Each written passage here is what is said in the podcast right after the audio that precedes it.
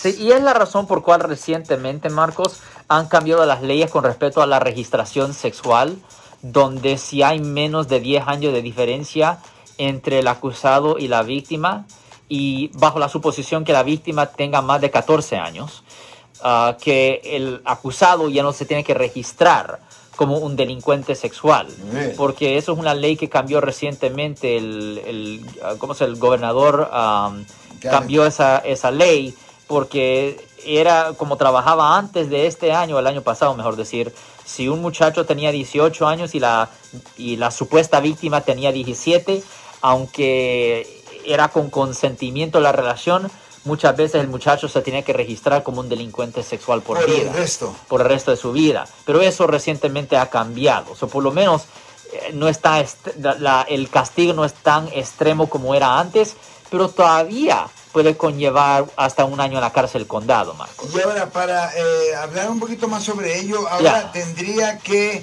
eh, ser, men- bueno, si el muchacho tendría 18, la muchacha tendría que ser menos de 14 para que él se tenga que Ok. registrar. Ya, si ella tiene menos de 14, ahí, Ahí sí tenemos otro tiene problema. Ahí se tuviera que registrar como delincuente sexual por vida. De otra manera, si ella tiene, ponle 16, Ya.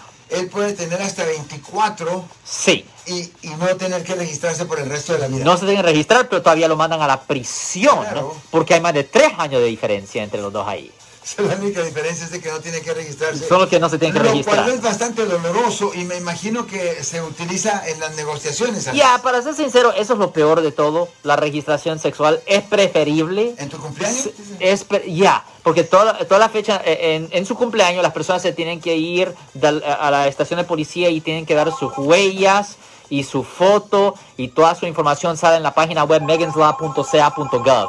Si les gustó este video, suscríbanse a este canal, aprieten el botón para suscribirse y si quieren notificación de otros videos en el futuro, toquen la campana para obtener notificaciones.